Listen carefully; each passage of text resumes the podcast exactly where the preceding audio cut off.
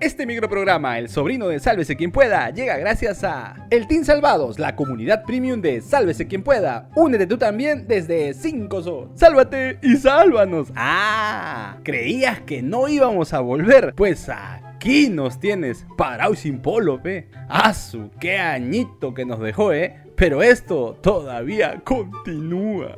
Diego, mano, ¿qué tal tu viaje a Cancún? ¿Qué, no? Bueno, al menos habrás ido a broncearte a Sweetwater, ¿no? O te metiste a la pileta. El Perú aún sigue en medio de la crisis política y social que ya hemos visto en diciembre del año pasado. El Congreso y el Ejecutivo continúan en su luna de miel deshojando margaritas para el voto de confianza al gabinete que se verá mañana. Mientras tanto, el sur del país sigue convulsionado. Desde hace cuatro días, Puno se ha convertido en el centro de enfrentamientos entre la policía y manifestantes que, como ya se vio en Ayacucho, solo nos dejan lamentables escenas en las que compatriotas, hermanos peruanos, se enfrentan unos a otros. Hasta el momento, el Ministerio de Salud ha reportado un total de 72 heridos, entre civiles y policías, solo entre los días 6 y 7 de enero. Ayer domingo por la tarde, en el cuarto día de paro indefinido, nuevamente se registró otro enfrentamiento en los alrededores del aeropuerto Manco Cápac de Juliaca. El saldo, 15 heridos. Y es que esta vez no solo bloquearon las vías, sino que los protestantes intentaron tomar otra vez el principal terminal aéreo de Puno. Y ya no solo en las calles, también desde casas, como en esta situación donde policías actúan casi casi como barristas y arremeten contra una vivienda desde donde les arrojaron bloques de concreto, a lo que los efectivos policiales respondieron reventándole los vidrios a todo el predio. Increíble. A eso hemos llegado. Ayer también se dispuso el traslado a Lima desde Juliaca de dos policías que resultaron heridos por las protestas del sábado, uno con la mano fracturada y otro con las piernas afectadas a causa de la explosión de un artefacto artesanal. En ese mismo vuelo humanitario también se aprovechó en trasladar a 15 personas, entre ellas una niña y dos turistas colombianos que habían quedado varados en el aeropuerto de Juliaca. Y es que toda esta convulsión social que al parecer aún no llega a su punto final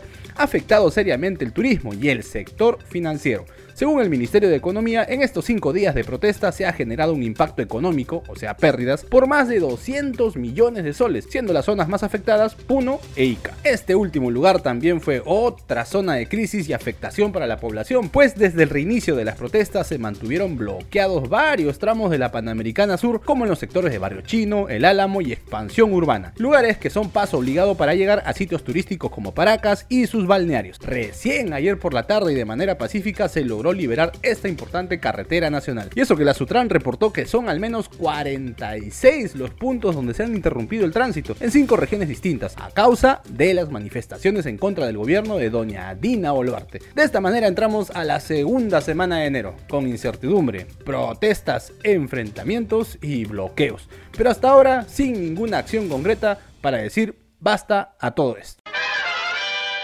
Y hoy en el Congreso se presentará el informe final sobre los ocho fallecidos en las protestas de marzo de 2022, ocurridas durante el gobierno del golpista Peter Castell. Como se recuerda, dichas manifestaciones se dieron en el marco de un paro de transportistas de carga pesada que se acató principalmente en Ancash, Junín, Ayacucho y Piura. Todo esto como consecuencia del alza del precio del combustible, P, y que terminó con el tristemente célebre toque de queda que lanzó tu entonces presidente el 5 de abril y que luego se arrepintió más rapidito. ¿Qué? ¿Ya no te acuerdas ya? en fin, bueno, como te contábamos, se presentará el informe final sobre este lamentable caso en la Comisión Parlamentaria Investigadora que tiene como su titular a Alejandro Muñante, tercer vicepresidente del distinguido Parlamento. La sesión está prevista para las 3 de la tarde y se conoció que el documento final incluye ya las presuntas responsabilidades políticas, penales y administrativas de diversas autoridades por los hechos que enlutaron al país a inicios del año pasado. Suponemos que el Congreso actuará de la misma manera para investigar las casi 30 muertes ocurridas durante el gobierno de Dina Boluarte, ¿no?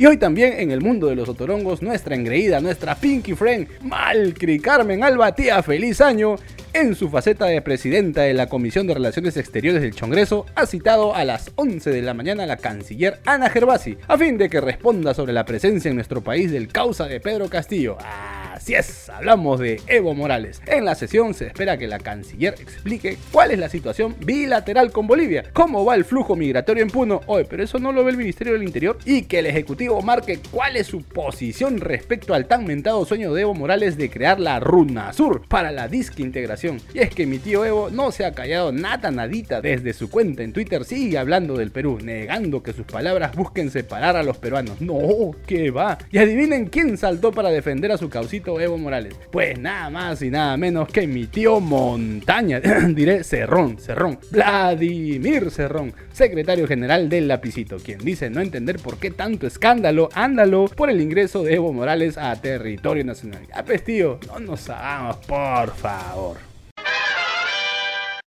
Ahora es momento de pasar el sombrero. Apoyen Chorris, denle like al video, suscríbase al canal y sobre todo, activa la campanita urri.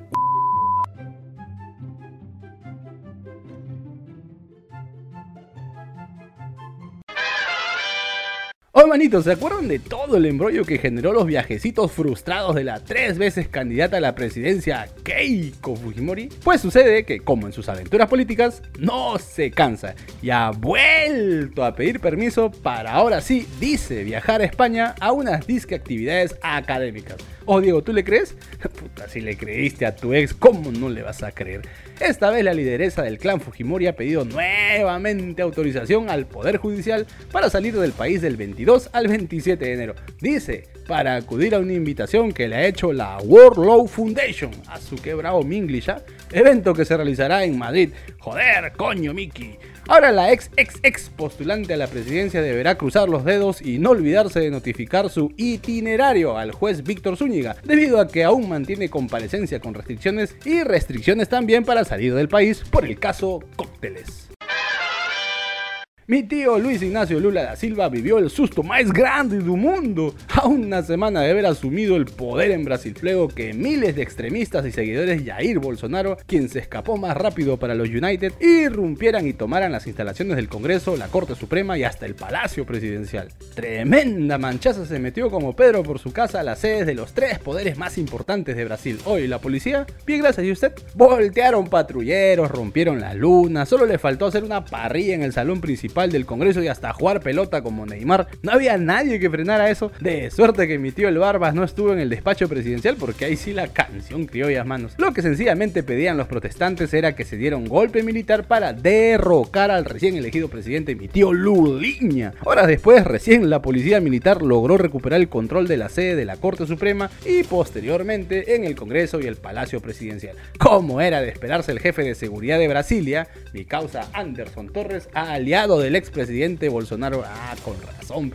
fue destituido de su cargo prácticamente por cruzarse de brazos y no hacer nada ante la ola de manifestantes que hicieron lo que quisieron en, todas las sedes del estado. Hasta el gobernador del distrito de Brasilia, Ibanez, Rocha, terminó disculpándose por los evidentes fallos en la seguridad. Y otro que también habló fue la estrella del calendario, mi tío Jair Bolsonaro, hello, que siete horas después de que ocurriera todo el chongazo dijo que repudia las acusaciones sin pruebas que se han lanzado en su contra. Oh, pobrecito, si es un angelito. Al final del día, el Ministerio de Justicia confirmó la detención de al menos 200 terroristas, como el gobierno de Lula ha denominado a los protestantes que intentaron dar el golpe de Estado. Listo, nos vamos. Si te gustó este micronoticiero, dale like, comparte el enlace con todos sus contactos, suscríbete y activa la campanita. Vamos rumbo a los 100.000 suscriptores. Y si quieres ser parte del equipo de producción, únete al Team Salvados desde 5 soles. Si no sabes cómo, en la caja de descripción te dejamos un link con un suculento tutorial. Chau, chau, chau, chau, chau.